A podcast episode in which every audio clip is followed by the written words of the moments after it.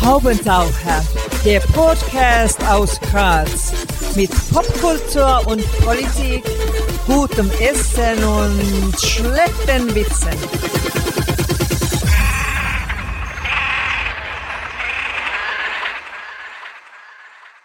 Hier ist der Haubentaucher Podcast. Einmal im Monat oder manchmal ein bisschen öfter gibt es hier neue Kunst und Kultur und andere Haubentaucher-Themen aus Graz und dem Rest der Welt. In diesem Fall Wien und Innsbruck, also viel mehr Welt geht eh schon bald nicht mehr.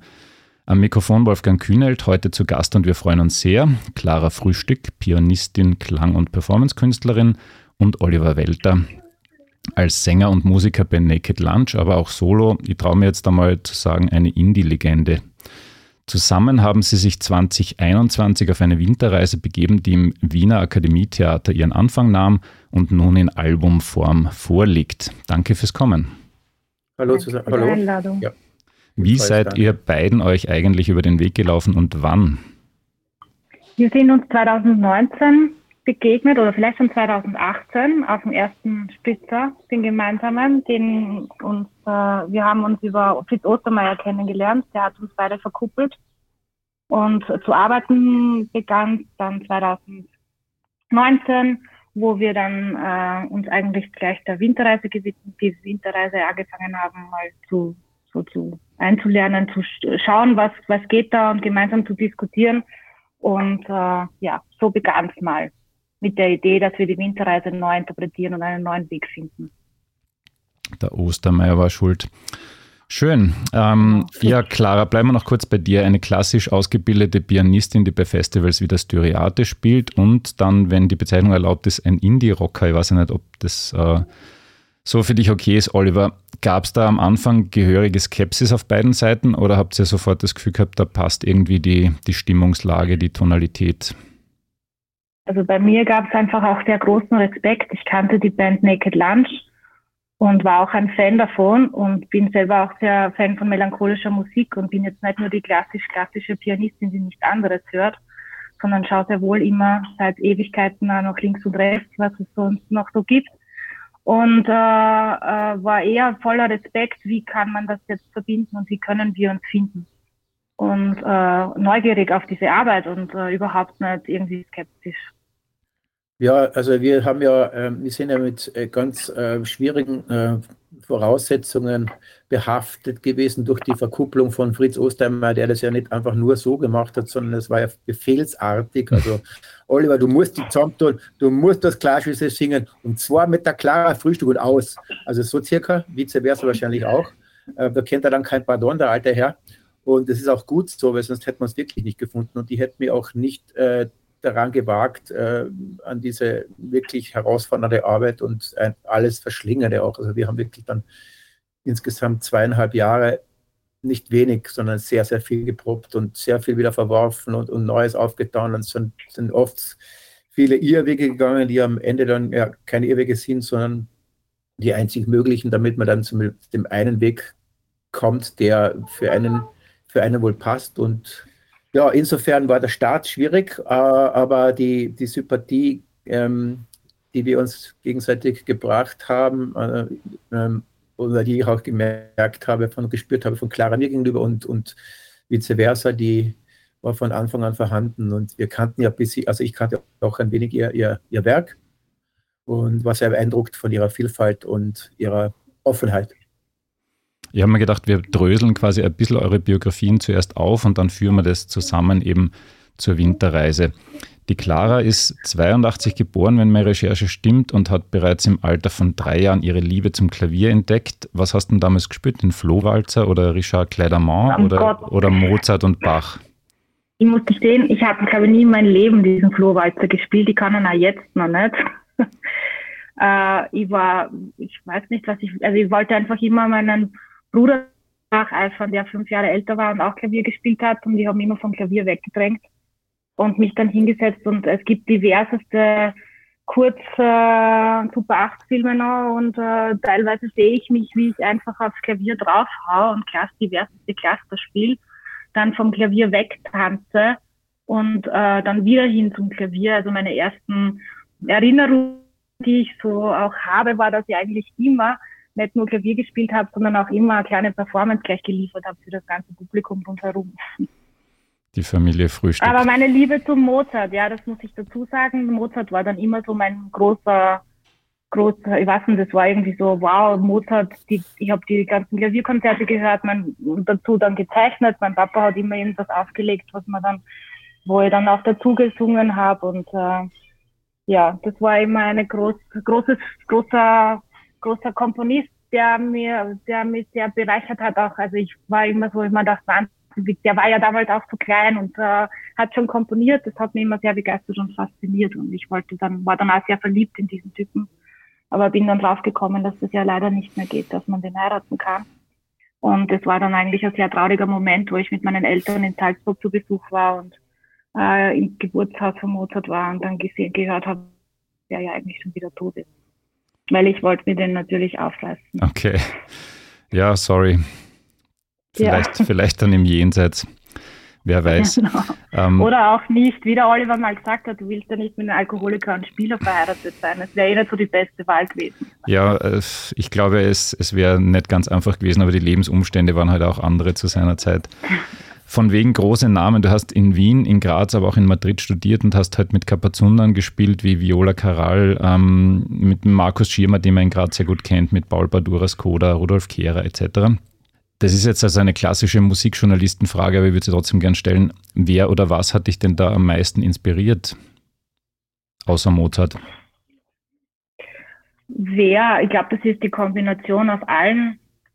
Äh, du hast Madrid erwähnt, da war ich ja kammermusikalischer und habe dort mit einem Trio studiert. Das war sehr, sehr speziell und auch interessant. Aber in Berlin hatte ich einen tollen Professor, das hast du ausgelassen. Ich habe in Berlin studiert bei Henry, Henry Siegfriedson, auch ein Kapazunder, äh, der viele Wettbewerbe gewonnen hat, aber im Endeffekt auch so ein Riesenmensch-Musiker war, also der mir irgendwie gesagt hat, du musst auf die Bühne und gib einfach 100 Prozent oder 1000 Prozent auf der Bühne, aber, und, aber du kannst eh nur jetzt auch so viel üben, wie er geht, aber im Endeffekt auf der Bühne volles Risiko und äh, äh, sei mutig und äh, gib alles. Und wenn Fehler passieren, dann ist es aber wurscht, es ist nicht schlimm, es ist, nicht, es ist egal. Ja? Also du, weil das ist nicht relevant, das ist nicht das, worum es geht. Und der hat mir also bühnentechnisch sehr viel gute Energie gegeben und gesagt, wie man dann auf der Bühne einfach agiert und sich voll und ganz dann im Hören befindet und nach außen geht und dann mit sich wieder zum, im Klavierklang ist. Und das war eigentlich ein super Arbeiten mit dem zwei Jahre in Berlin. Um ihn jetzt rauszustreichen, weil du ihn nicht erwähnt ja, hast. Ja, ja, ich habe sowieso etliche Kapazunder nicht genannt, zum Beispiel alle, die ich womöglich nicht ordentlich aussprechen kann. Da waren natürlich noch zahlreiche.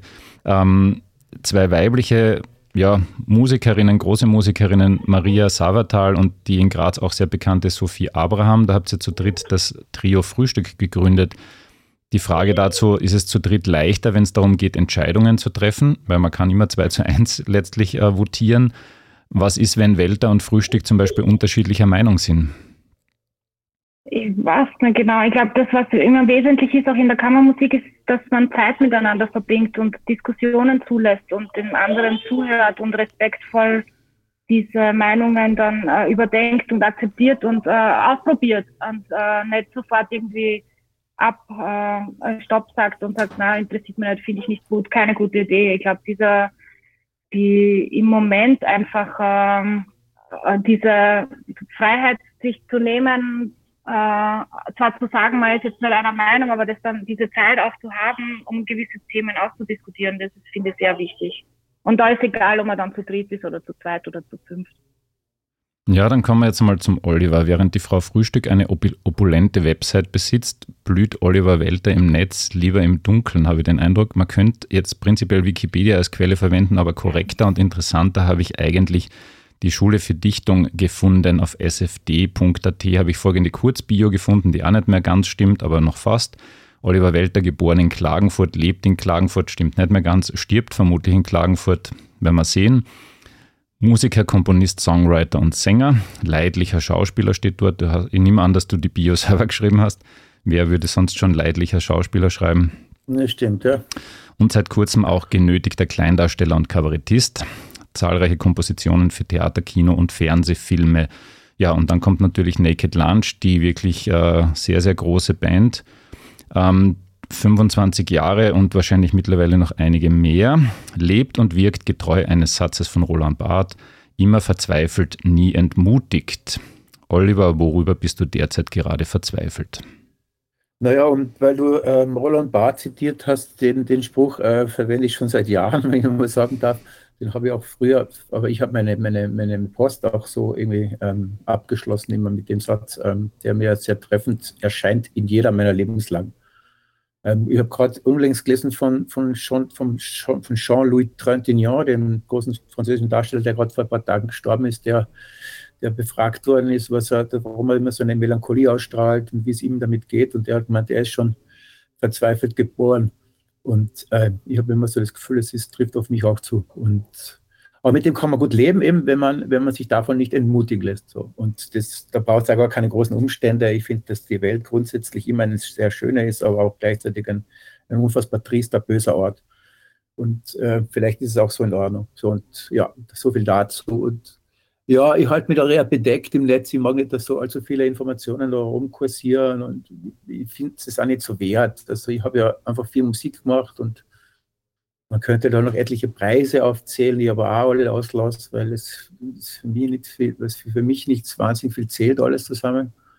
Und ich habe diese Band gegründet vor vier Jahren, ähm, es, vor vielen Jahren, es gibt sie immer noch und wir sind da durch etliche Höhen und Tiefen gegangen und haben sehr viel ähm, erreicht auch. Und jetzt darbt sie so ein wenig vor sich hin, aber ich plane ein neues Album zu machen. Mhm. Ja, und alle anderen äh, Projekte und ähm, äh, Möglichkeiten, wie eben, dass ich Theaterbühne für mich persönlich entdeckt habe und da immer wieder für kleineres engagiert werde, ist das eine und eben diese, diese klassischen Auftragswerke wie, wie Scores und, und Theatermusik, das mache ich auch wahnsinnig gern. Aber eben, um die Brücke zu schlagen in den letzten zwei bis drei Jahren war musikalisch nicht so wichtig wie die Zusammenarbeit mit der Clara an der mhm. Reise. Das merkt man, glaube ich, auch. Zum Album kommen wir dann eh gleich. Der schon zitierte Herr Ostermeier sagt, sowohl Welter als auch Frühstück sind enorme Melancholieverstärker. Ähm, beim Herrn Welter hat man das Gefühl, eben diese, diese ja, Verzweiflung, die nicht entmutigte Verzweiflung ist möglicherweise über die Musik hinausragend. Wie ist das bei dir, Clara? Bist du vielleicht nur musikalisch in Moll gebürstet oder ist das schon auch so ähm, generell eine Stimmung, die dich, die dich da oft umfängt? ja, muss ich schon auch zustimmen. Ich glaube, so, da ergänzen wir uns auch sehr schön. Also ich finde aber, dass die Melancholie jetzt nichts Negatives ist. Also ich bin da jetzt äh, weit entfernt davon dem nächsten Schritt, dass man dann irgendwie sagt, man, man verfällt dann auch gleich mal in eine Depression. Also ich finde diesen melancholischen Zustand, so die, das ist eigentlich nichts, wo ich jetzt, dass ich jetzt negativ werten würde. Wer im Übrigen auch nicht viel zu lachen hatte, Franz Schubert. 13. von 20 Kindern. Die meisten haben das Erwachsenenalter gar nicht erlebt. Er wurde auch nur 31, hatte Schulprobleme, fand erst einmal keinen Job, musste sich von Freunden finanziell unterstützen lassen, war dann wohl sowas wie ein Workaholic. Und kaum war er berühmt, war es auch schon wieder aus mit ihm. Wie intensiv habt ihr euch mit ihm als Person beschäftigt? Also wie gesagt, für mich, also ich muss ein bisschen ausholen, weil, weil für mich die Klassik an sich und also da habe ich ähm, sehr viel am Sympho an symphonischen äh, schätzen gelernt in den letzten Jahren auch. Und mein Zugang, der mir lange Zeit versperrt war, weil ich komme ja echt vom Hardcore und vom Punk ursprünglich. Ich hatte immer ein großes Problem mit dem klassisch geschulten, geschulten Gesang. Das Problem habe ich immer noch. Äh, insofern waren, waren mir auch die, die, die Schubert-Lieder eigentlich nie besonders nahe, weil ich einfach die Hälfte verstanden habe. Und das ist etwas, das ich an dieser Kunstsprache oder diesem künstlerischen Gestus beziehungsweise Kunstgestus einfach nicht leiden kann auch. Also ich verstehe nicht, das ist so ein, das ist so ein elitäres Gehabe, dass das, das irgendwie 98,2 Prozent der Erdenbevölkerung ausschließt äh, an, an, der Teilhabe des Ganzen. Und ähm, das kann ich jetzt mir das kann ich nicht nachvollziehen. Aber irgendwann einmal habe ich eben, eben auch begonnen, da mir ein bisschen zu vertiefen aufgrund dieser Arbeit auch und habe mir dann auch in die, in die Biografien von Franz Schubert äh, und habe mich den Biografien von Franz Schubert, aber auch dem, soweit es bekannt ist, dem Textdichter, der sehr, sehr äh, wichtig ist. Wie heißt er denn jetzt? Wilhelm Müller heißt er. Wilhelm Müller, diese beiden Biografien habe ich dann schon ähm, so gut als möglich studiert, ja. Und ähm, bin natürlich dann wirklich auch den, dem verzweifelten Franz Schubert sehr, sehr nahe gekommen, muss ich sagen. Ähm, dessen, dessen tragischer Lebensweg ähm, exemplarisch ist für viele Kunstschaffende und vor allem für einige dieser, mit dem Begriff muss man vorsichtig sein, aber dieser Genies, genialisch mhm. arbeitenden und äh, Franz Schubert gehört ganz sicher dazu, auch zu diesem, zu diesem sehr illustren Kreis. Ähm, einige von diesen, von diesen wahnsinnig talentierten, richtungsweisenden Musiker und Musikerinnen hatten einen sehr schweren Lebensweg. Vielleicht ist das der Preis, den man dafür zahlen muss, ich weiß mhm. es nicht. Clara, bei dir nehme ich an, dass man einfach in der ganzen, im ganzen Studium ja auch schon die Biografie mitbekommt und nicht einfach nur die Werke spielt. Ähm, wie intensiv beschäftigt man sich dann tatsächlich mit, mit jemandem, auch mit der Entstehungsgeschichte des Werkes, weil die Winterreise hat ja so eine ganz spezielle Geschichte. Die zwei sind sich ja, glaube ich, nie begegnet, wenn ich mich richtig erinnere, wenn meine Recherche stimmt. Es ist sogar gar nicht ganz sicher, also ich weiß nicht, ob das jetzt noch Wikipedia ist oder wo ich das recherchiert habe, ist nicht ganz sicher, ob Müller überhaupt mitbekam, was Schubert da mit seinen Texten machte. Warst du mehr über diese Zusammenarbeit? Na, eben genau das hast du gut recherchiert. Aber viel mehr war sie dann auch nicht, außer dass sie ja eigentlich voneinander nichts äh, wussten. Also nicht, äh, die sind davor gestorben. Also das hat dann niemand von dem anderen gewusst, was eigentlich Großartiges entstanden ist.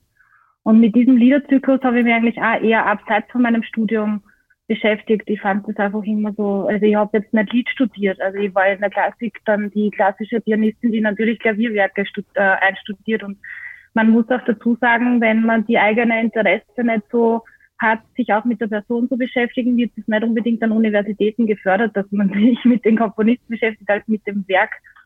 Und äh, ich habe äh, viele Klavierwerke gespielt und äh, fand aber immer auch dann äh, Franz Schubert Liederzyklen auch so unglaublich faszinierend, wie einfach er dann auch komponiert hat und äh, dass da keine Note auch zu viel war. Also meines Erachtens nach damals während meines Studiums, das hat sich dann verändert mit der Arbeit mit Oliver Welter, dass man da doch also durchaus ein bisschen radikaler umgehen kann mit dem Werk. Aber äh, für mich war das einfach damals schon ein, ein wahnsinnig super toller Songschreiber, der das wirklich gewusst hat, wie man jetzt einen, einen Liedtext äh, äh, zu einem, einem, einem schönen, äh, also, also wie man jetzt einen, einen Song schreibt. Und äh, das hat mich einfach sehr begeistert. Und darum äh, habe ich auch diesen Liederzyklus damals schon abseits von meinem Klavierstudium ein, einstudiert und habe den auch gespielt. Und ich habe den auch teilweise mit nicht ausgebildeten Sängern äh, immer wieder mal ein paar Lieder daraus aufgeführt, weil mir da ähnlich wie beim Oliver ähm, es ein bisschen weggezogen hat auch von diesem Kunstlied, Kunstgesang. Also ich fand das immer aufgesetzt und immer so, wenn ich dann in einem Konzert war und die Winterreise oder auf CD gehört habe oder wie auch immer, ich habe mir immer gedacht, da ist eine Wand zwischen uns. Da ist jemand, der mir jetzt irgendwie nicht ganz vermittelt, worum es geht und da, da fehlt mir was. Und es war einfach immer so und ich war immer auf der Suche nach den möglichst einfachsten, simpelsten Interpretationen. Und ein Kollege von mir, der Marino Formenti, diese Arbeit, die habe ich dann auch sehr geschätzt, weil der hat dann, der ist dann einfach auf die Straße gegangen und hat Punks angeredet und hat gesagt, hey, lest euch den Text durch, schaut euch das Lied an, äh, hört euch das mal an, was haltet ihr davon? Und das war für mich also ein Moment, wo ich mir dachte, okay, cool, äh, genauso, äh, der super Ansatz, dass man einfach auch äh, in, wo, äh, und das folgt mich und irgendwo hingeht und sagt, hey, wie, wie würdest du das singen oder wie würdest du das interpretieren? Dazu muss man ja sagen, was, was, die, was die Hochkulturfreaks ja vielleicht bewusst vergessen. Der Schubert hat, glaube ich, etliche seiner Werke im Wirtshaus geschrieben, hat halt auch sehr viel gesoffen offensichtlich, hat teilweise seine Lieder, glaube ich, dort als Zahlungsmittel eingesetzt das ist ja natürlich was anderes, als da jetzt jemand, der mit dem Frax äh, steht und, und die, die Lieder kundtut. Es gibt noch einen Punkt bei der Winterreise, den ich spannend finde. Einerseits ist es halt einfach mal ein Meisterwerk der Traurigkeit, keine Frage. Aber es gibt auch äh, welche, die meinen, das ist durchaus auch mit politischer Kritik verbunden, zum Beispiel am System Metternich. Merkt man das, dass das auch ein bisschen Systemkritik da drinnen ist? Also ehrlich gesagt, ich habe mich mit dem ein bisschen beschäftigt, weil ich so ein, ein, ein ausführliches Werk vom Tenor Ian Bostridge darüber gelesen habe, der das wirklich jedes Lied irgendwie seziert, auseinandernimmt und äh, interpretiert und analysiert und, Und die halt sehr vieles für wahnsinnig weit herkommt. Mhm. Und was man so weiß über, über, über Wilhelm Müller, ist, dass das eher ein, ein, einer war, der einen großen Geltungsdrang gehabt hat. Also das muss die Kirche auch im Dorf lassen. Also ich glaube, der hat keine, man würde sagen, keine hehren Ziele verfolgt hat, sondern einfach ein bisschen Popularität auch haben wollte, äh, dem es per se angeblich gar nicht so schlecht gegangen ist. Ähm, der hat sich zwar auch als den elendsten wortwörtlich äh, Menschen bezeichnet, was, äh, was ähm, parallel dazu äh, viele hunderte Kilometer entfernt Franz Schubert von sich auch behauptet hat. Aber er wollte in so einer Liga mitspielen, wie eben ähm, damals schon Heinrich Heine und, und Hölderlin und da hat es dann aber schon ein bisschen gefehlt. Aber was das Prosaische betrifft und sein ganzes Werk, sein ganzes Werk, ähm, ich glaube, ein sehr großer, ich weiß nicht, wer es war, äh, Zeitgenosse, der dann gesagt hat, ähm, äh, Wilhelm Müller wäre der, der beste Liedstexter der Gegenwart. Mhm. Ähm, und ich glaube, damit hat er sein Plafond erreicht. Und ich glaube nicht, dass er so, also so, wie soll ich sagen, so interessiert war, eben wie zum Beispiel Heinrich Heine, der im Wintermärchen jetzt einen richtig brutalen Abriss dieser Zeit geschickt, äh, geschildert hat und äh, dass dieser Wilhelm Müller so weitergedacht hat, beziehungsweise Gesellschaftskritik in so einer Form der Texte untergebracht hat, das glaube ich nicht. Da geht es einfach, wenn man, wenn man ganz böse ist, geht es einfach darum, das ist ein, ein, ein junger Hornist in diesem, in diesem, äh, diesem Werk der Winterreise, der wird von der, seiner Liebsten verschmäht. Da, da gibt es ein paar soziale Ansätze ähm, im Sinne von, äh, das Elternhaus der, der Mutter ist, äh, der, der, der Geliebten ist wohl ein, ein sehr begütertes, da wo der Herr Hornist herkommt, eher nicht. Es gibt da soziale Differenzen, die, die unüberbrückbar scheinen. Das, das glaube ich sofort und das mag auch stimmen in dieser Geschichte. Es entspricht das sicher der Realität, entspricht das immer noch der, heute der Realität zum Teil. Und dann aber ist es eigentlich nur diese verschmähte Liebe, die diesen, diesen armen Tor durch die Gegend treiben lässt, durch alle Wirren dieser Welt und immer wieder mit, dem, mit der leisen Ahnung von etwas, das ihn erlösen könnte. Äh, und wir wissen, was das ist. Das ist ein finales Ende und auf das steuert er hinzu was gut ist an dem Liederzyklus, wenn man das aus heutiger Sicht betrachtet, es kommt nicht zum Femizid wie bei Wojciech zum Beispiel. Das wäre das wär auch nur eine Möglichkeit gewesen, wie diese, diese Herrschaften seine Geschichten ge ge geendet hat, hatten und ähm, vor langer Zeit, vor 200 Jahren. Es ist halt meistens ja. die verschmähte Liebe, muss man sagen. Ja, ne? es ist halt, bleibt halt im Leben halt dann nicht viel mehr anders übrig als die Liebe, Sex, Fußball, Musik. ja, war bei Schubert natürlich noch nicht so ein starkes Thema Fußball. Ich habe sogar heute ja, noch eine Fußballfrage gehabt, die ich dann kurz vor dem Podcast gestrichen habe, aber schauen wir mal, ich kann sie ja theoretisch wieder einbauen. Ein bisschen improvisieren.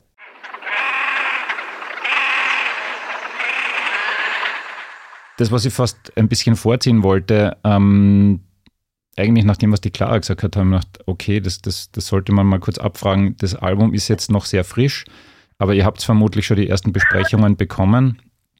Was sagen denn die Damen und Herren dann eben zum Gesang? Weil das, also die Clara, das ist safe, würde ich mal sagen. Oliver Welter ist natürlich jetzt Experiment, oder? Habt ihr da schon spezielle Kritiken gekriegt oder kommt das erst?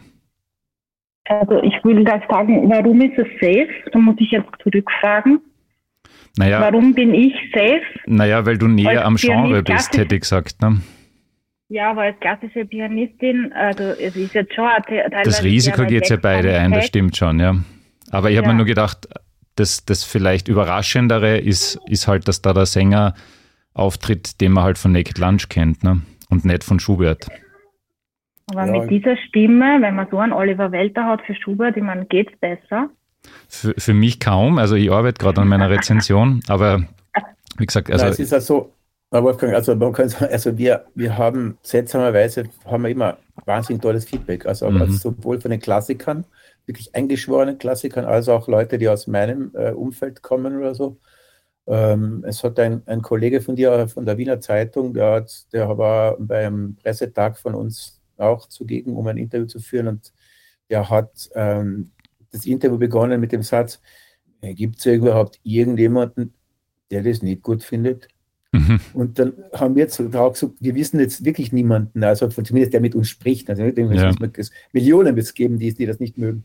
Aber äh, in dieser unmittelbaren Rezeption haben wir nur tolle Sachen erfahren und, ähm, und die Leute lassen sich auf das ein, was ich selbst für erstaunlich halte zum Teil. Also wenn wir live spielen wie im Akademietheater und da ist auch zum Teil ein entsprechendes Publikum dort, also fortgeschrittenen Alters und ähm, doch anderes auch gewohnt und andere Hörgewohnheiten hat, dieses Publikum, da muss man sagen, die lassen sich voll drauf ein und, und, und, und schaffen uns, schaffen es mit uns so eine richtig kontemplative 70 Minuten zu durchgehen und, und, und das machen sie aber volle Kanne, also ohne, ohne Wenn und Aber. Damit haben wir also für uns schon mal ein riesengroßes Ziel, wenn es denn überhaupt eines gegeben hat, erreicht. Also insofern muss ich eine Frage beantworten mhm. mit das Wagnis mit Oliver Welter geht sich aus und auch mit Clara Frühstück, dass sie sich mit dem Spinner zusammentut, geht sich aus. Äh, eine Frage dazu noch. Habt ihr lang diskutiert, ob die E-Gitarre mit drauf soll? Weil Klavier und Gesang allein, das wäre ein anderes Album worden, ne? Na, das war eigentlich nie eine Diskussion. Das war eigentlich sogar ziemlich, klar, ziemlich bald klar. Weil zum Oliver ja auch die Gitarre dazugehört und äh, ich finde, das ist einfach, das war nie Thema, eigentlich eher mehr vielleicht noch Instrumente dazuzunehmen. Mhm. Also dieses Seaboard, das ich auch mal zwischendurch verwende, das kam dann auch noch dazu als zusätzlicher Soundeffekt. Aber also ich finde, es war eher mal so ganz zu Beginn also ein Thema. Und es war vielleicht auch äh, der Fritz Ostermeier, der uns das auch teilweise so ans Herz gelegt hat, dass man da irgendwie neue Elektronik dazu nimmt. Wobei wir davon dann recht bald abgekommen sind. Aber das, das haben wir überhaupt nicht probiert. Wir haben es nicht probiert, aber ja, wir, es war schon eine Diskussion. Weißt du, was der Fritz sagt, stimmt dann auch wieder nicht. Ihr müsst da mehr so moderne Elektronik. Nein, das eben nicht, weil die, okay. die moderne Elektronik, da kann ich ins Ritz gehen und ich sehe jeden Tag acht Stunden dort. Und das ist toll, aber äh, also für unsere Zwecke. Nein, es hat schon, also wir haben, muss man dazu sagen, also wir haben zuerst einmal die Winter, diese Winterreise sind wir relativ konventionell angegangen, weil es gar keine andere Möglichkeit gab, auch für mich einmal einfach mich so vorzutasten. Also, weil ich, klar kann ja diese Sachen grundsätzlich mehr oder minder vom Blatt spielen. Und ich bin ja ein, ein, ein, ich bin ein leidlicher Schauspieler, aber ein, ein noch leidlicher, äh, den komparativ verwenden, äh, Notenleser. Mhm. Kann es irgendwie, aber es dauert ewig. Da habe ich mir natürlich sehr viel über die, über, übers Ohr, ähm, habe ich das Ganze gelernt, indem ich mir viele andere Interpretationen angehört habe und so. Und wir haben es zuerst sehr konventionell probiert, mehr oder minder. Wirklich, wir sind auch mal unser Debütkonzert bei der Eröffnung dieses Four Forest äh, Dingens in Klagenfurter Stadion vor drei Jahren. Da haben wir vier bis fünf Lieder gespielt, nur mit einem schönen großen Flügel und äh, Claras Macht am Klavier und meinen dann damals noch recht bescheidene Fähigkeiten, was die Winterreise betrifft. Und dann haben, hat das so langsam ein bisschen ein Umdenken eingesetzt im Sinne von, das bringt uns nichts, wenn wir das jetzt so weitermachen. Wir haben es einmal, wir mussten aber den Weg einmal so gehen, das war klar. Wir konnten jetzt erst einmal die Dekonstruktion starten, bevor wir nicht einmal das Original voll ernst nehmen und, und, und dann erst dekonstruieren ist auch so negativ behaftet zum Teil. Das ist, das ist alles wahnsinnig respektvoll und sogar überbordend respekt, respektvoll, wie ich finde, wie wir mit dem umgehen. Aber dennoch mussten ein paar Stücke radikal beschnitten werden. Was ist denn eigentlich euer Lieblingslied aus dem Zyklus und warum? Oder geht es Also nicht? im Moment ist es, ist es Einsamkeit, ist gerade im Moment mein Lieblingslied. Aber es ändert sich ständig. Also mhm. Also ich bin nicht so, ich finde es insgesamt sehr gelungen. Also ich finde also, also auch das, also im Sinne von, das, das ändert sich mit den Lieblingsliedern, aber ich, für mich ist einfach das erste Stück Gute Nacht ungeschlagen. Und wird es auch immer bleiben, glaube ich, aber nicht nur in unserer Version, sondern, sondern grundsätzlich. Ich halte äh, das mit dieser Eröffnung dieses Liederzyklus mit dem Satz, fremd bin ich eingezogen, fremd ziehe ich wieder aus. Also ich kriege, ich kriege Gänsehaut nur, wenn ich es ausspreche. So. Das ist so wahnsinnig groß, das ist so irre. Das ist so alles, was diese Welt, was, was sein Leben betrifft, was Welt betrifft, alles mit einem Satz. Normalerweise könnte man damit auch, auch wieder aufhören, das wäre auch alles gesagt. Und deswegen halte ich das für so unfassbar groß. Also ich kenne in der Popmusik eigentlich nur ein Äquivalent, das ist eigentlich von CCR, I See a Bad Moon Rising. Mhm. Das ist für mich auch so Bug. Das macht auf und dann, dann war es genau, okay, also da geht es jetzt, das ist die nächste, nächste Stunde wird keine Kindergartenjause. Also deswegen ist dieses Stück Gute Nacht für mich ein, ein Irrsinn. Ja.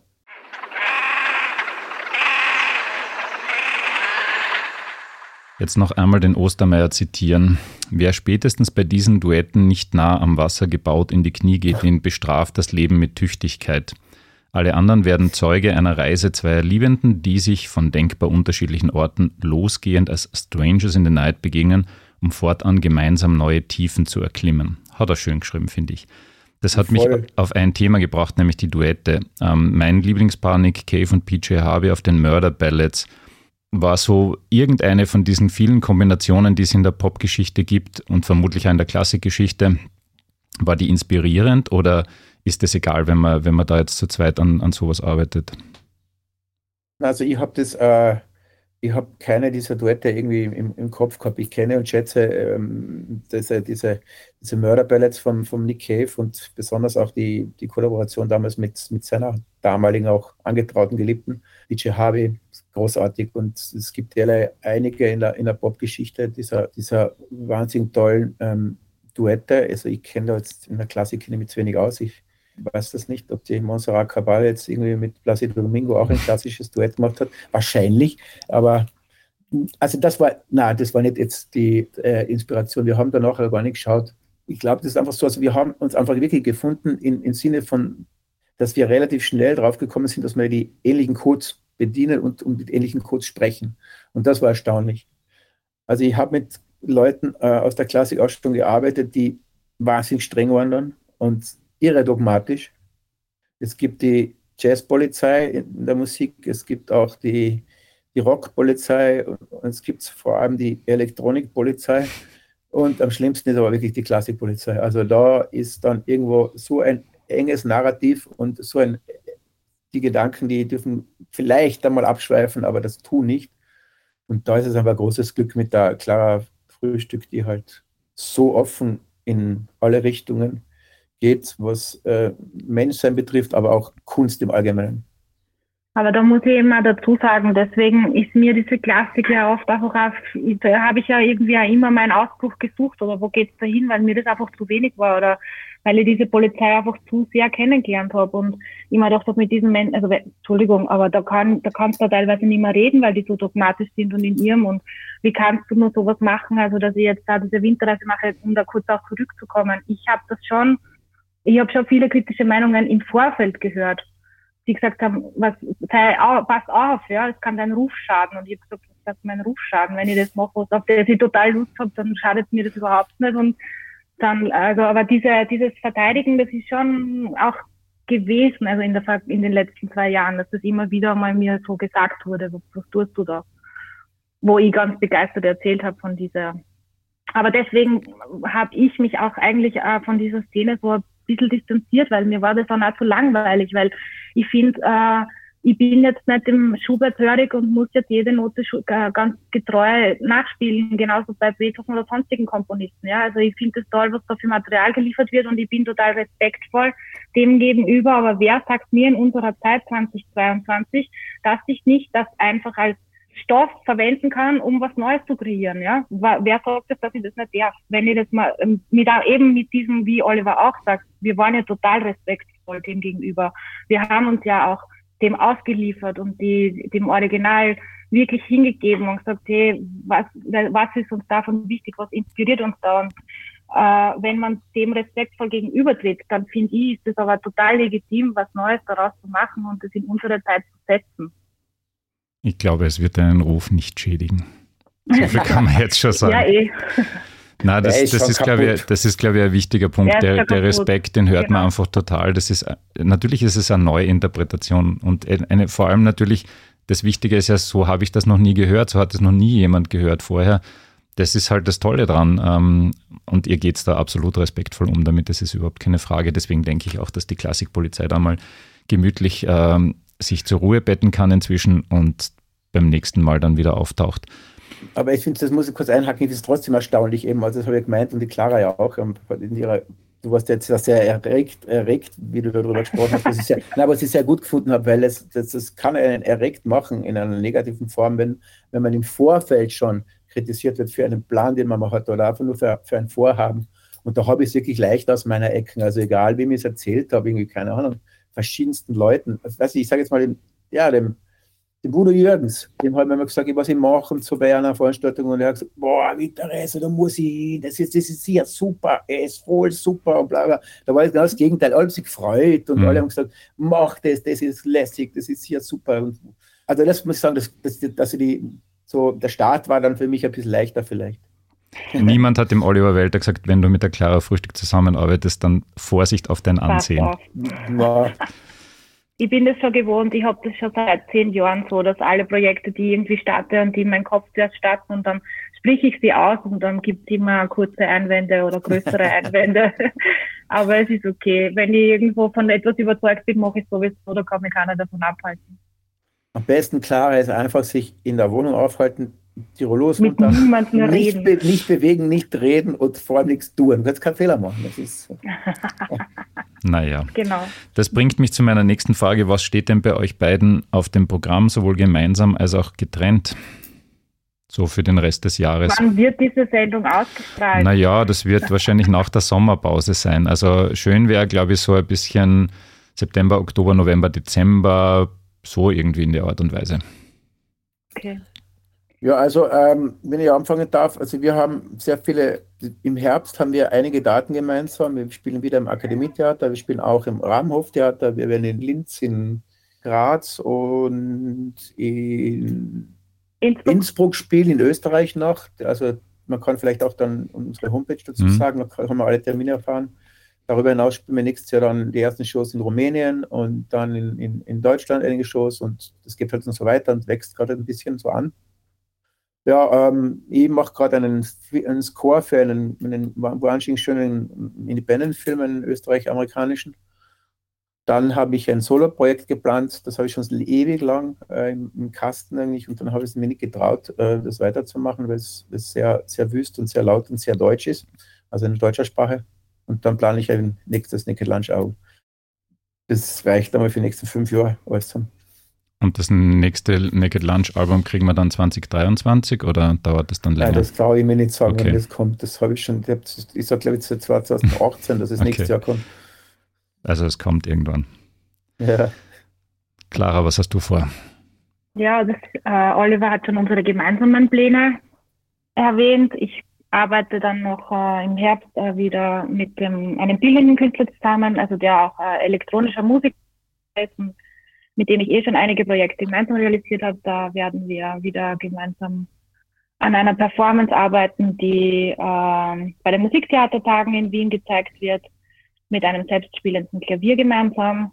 Da, da arbeite ich ja eh schon seit mehreren Jahren jetzt auch dran, dass ich immer wieder so in einem Duett und Duell gehe mit einem Selbstspieler äh, und verarbeite das aber immer, indem dass wir das Bühnenbild und das Licht auch dem ab, an dem abstimmen, dass das zu einer, eigentlich, ich würde sagen, zu einer äh, schöne Performance wird, zu einer schönen Performance immer wird und angepasst an die diversesten Räumlichkeiten ändern wir das immer ab und da gibt es eben eine Aufführung bei den Musiktheatertagen und dann arbeite ich wieder intensiver mit dem Trio Frühstück. Wir haben ein Konzert auch in der Steiermark, wo wir unter anderem auch Schubert spielen werden, dann wirklich ganz Aha. klassisch, klassisch Schubert S-Dur, S-Dur-Trio und eine Uraufführung gibt es dann auch von der Angela Trönle. Und äh, also mit, äh, wir kombinieren Schubert mit ein paar Kompositionen von Frauen und haben unter anderem dann in der Südsteiermark ein Konzert und in der alten Schmiede, äh, ja, also es gibt wieder ein bisschen Trio-Frühstück zu hören. Es auch wieder spannend, mal ein Schubert-Trio auch so herzunehmen äh, im klassischen Sinne und wirklich die Noten so einzustudieren im Trio, wobei ich das auch jetzt ganz anders sehe. Also wir lernen das, also B-Dur, Klaviertrio haben wir bereits gespielt, jetzt lernen wir alle gemeinsam das S-Dur, das Größere. Und dann haben wir alles von Schubert, was für Trio gibt, gespielt. Und es ist gerade sehr lustig, weil ich teilweise jetzt bei den Proben so interessante Tipps gebe, wie man spielt so einfach freier, es wird das singen. Sing mehr oder so. Also es kommen mir jetzt manchmal so äh, lustige äh, Ideen. Stell dir vor, du sitzt im Wirtshaus und äh, spielst nicht Geigen, sondern Bratschen und die Bratschen hast auf deinem dicken Bauch liegen.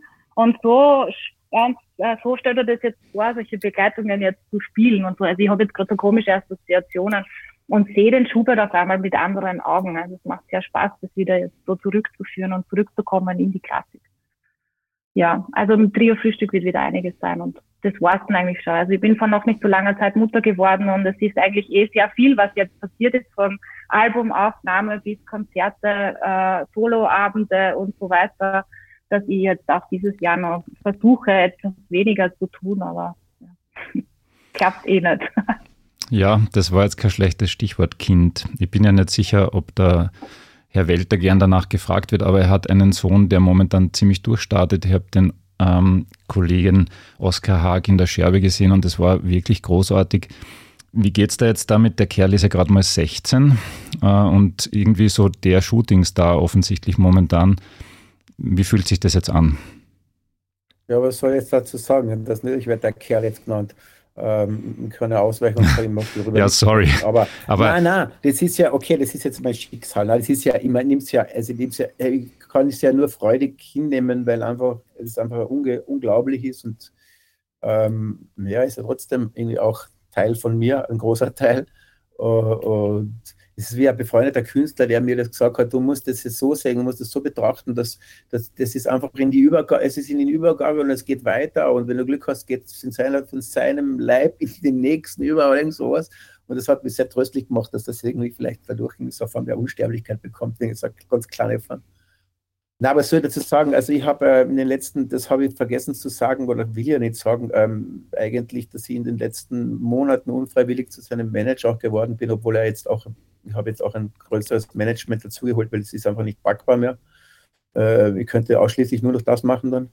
Ich möchte, möchte aber nicht, weil es Oskar Hag ist ein Selbstläufer. Also man muss überhaupt nichts machen. Es geht alles, alle Türen gehen auf. Es ist einfach wirklich außergewöhnlich zu beobachten, weil es er ist vielleicht nicht one in a million, aber er ist einer von, einer von zehn in einer Million. Also es kommt sehr, sehr selten vor, dass sowas passiert. Also gerade so, so einem jungen Menschen, dass, dass er ohne größeres Zutun jetzt plötzlich die halbe europäische Musikwelt ihm zu Füßen liegt. Es ist irre. Ich kann da versprechen. Und er ist dazu eben wahnsinnig gut. So, weil er halt mit, wenn er mit seinen 16 Jahren mhm. dich und du bist ah, schon zwei, drei Jahre älter als 16 begeistern kann, spricht das für ihn einfach nur. Ich kann da aber versprechen, wenn er bei mir im Podcast wäre, hätte ich ihn auch nach seinem Papa gefragt. Gell? Also so ja, ist es nicht. das ist unser beider Schicksal, er wird immer noch gefragt. Ja, ist ja voll cool. Also ich finde das großartig. Aber stehst du dann da eher ein bisschen auf der Bremse, weil du halt auch weißt, wie so ein Musikerleben sich gestalten kann mit allen Höhen und Tiefen? Versuchst du ihm das mitzugeben oder versuchst du ihn da jetzt nicht zu bremsen, weil du denkst, okay, der soll sein, sein Ding allein machen?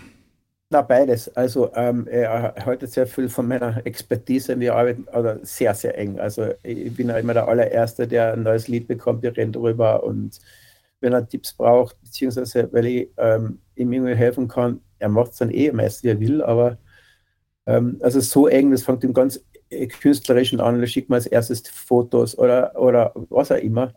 Aber ich habe als, als jemand, der jetzt quasi als Buffer auch zwischen ihm und dieser großen Musikwelt steht, ähm, sehr vieles abgebremst eher, dass ihn vielleicht in kürzester Zeit viel weiter hoch, hochgebracht hätte. Aber da hat er auch schon Teil, einen ähm, Teil seiner Seele verkaufen müssen. Und das, da, da verwehre ich mich sehr dagegen. Und er hat aber Gott sei Dank die ähnliche Einstellung. Also es wurde ihm echt schon viel Geld offeriert dass, dass ich in seinem Namen dankend abgelebt habe, weil er ist ja noch eine äh, offizielle Entscheidungsweg mit, mit 16, beziehungsweise rechtlich noch nicht. Ja, und da hat er, ich meine, es ist ein großer Vorteil, wenn der Vater jetzt sich, ähm, also nicht nur den gleichen Beruf ausübt, sondern der über jahrelange ähm, Erfahrung verfügt, auch was das Geschäftsgebaren betrifft. Ich kenne die Verträge in diesem Business. Ich weiß, wo wirklich nicht zu unterschreiben ist. Ich glaube es zu wissen und wo schon wer vertrauenswürdig ist und von wem man die Finger lassen soll. Also ich glaube, ich kann das relativ schnell so ein bisschen erfüllen. Ja, und da profitiert er, glaube ich, schon sehr davon, ja.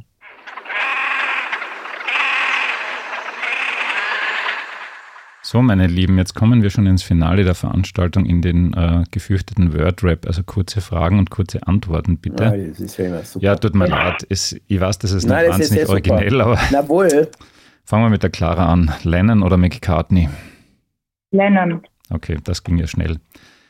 So, jetzt kommt die Fußballfrage, Oliver. Im Zweifelsfall lieber steinreicher Fußballprofi oder darbender Künstler? Steinreicher Fußballprofi. Also doch. Ja, voll. Mhm. Hallo. Das ist das Beste überhaupt. Ähm, Clara, privat lieber Sommerreise oder Winterreise? weil jetzt Urlaubszeit ist und ich habe mir gedacht, okay, es gibt Leute, denen so. es einfach zu heiß ist, die wollen jetzt nicht ins Süden also fahren. Also wirklich wörtlich. Genau. Sommerreise. Sommerreise. Aber so fun- darf ich euch beiden sagen, so funktioniert Wordrap nicht. Ja. Du kannst nicht nach einer Erklärung nachschieben nur, und du kannst dir keine 20 Sekunden Zeit lassen für Antworten, was einfach relativ schnell gehen muss. Ja, mein Okay. Gott, der Podcast Und hast du nicht. Winterreise. Ja, Blöd. der Podcast hast du nicht umsonst Haubentaucher. Das, da, geht, da geht alles. Da geht Also alles, da geht ja, da kann man ja. auch den Wordrap aufmachen. Passt super. Oliver, lachen oder weinen? Äh, Weinen. Klarer, rot oder schwarz? Was? Wie immer oder wie fast immer am Ende die falsche Antwort. Macht nichts. Ich sag herzlichen Dank nach Wien und nach Innsbruck. Das war jetzt unsere Das war erste. gut. Gell? Ist halt so. Aus Grazer Sicht ist das halt einfach so. Das muss man leider festhalten. Aber das mit ja, das kann Ja. ich jetzt nicht mehr gut machen, gell? Na, das ist schon okay. Das, das bleibt unser Also ich habe kleines das Geheimnis. jetzt nicht politisch gesehen. Das Nein, das ich auch nicht. Äh, Der Oliver wird das wahrscheinlich Nein. relativ schnell verstanden haben. Aber da der geht es um Fußball. habe das schon verstanden. Das ist, das, das ist schwarz, schwarz ist der SK Sturm und äh, Genau. rot ist der In die zweite, Verein. der zweite Also, ehemals das große Verein. Aber ich Naja. kenne mich beim Fußball echt überhaupt nicht aus. Ich Ja, habe jetzt nur an die Farbe gedacht. macht ja nichts. Hey, ich bedanke mich fürs Gespräch. Ja, Dankeschön. danke. Fürs Ähm, Interesse. ich freue mich schon sehr, dass wir euch dann hoffentlich bald einmal live sehen werden mit der Winterreise. Wenn ihr nach Graz kommt, dann schauen wir, dass wir uns da Karten checken. Ein Genau. wunderbares Album, das muss man wirklich sagen, ähm, kann man sich auf allen Formaten kaufen. Und ähm, ja, an der Stelle auch danke an den Fritz Ostermeier. Ein bisschen sowas wie der österreichische John Peel vielleicht oder so irgendwann. Gell?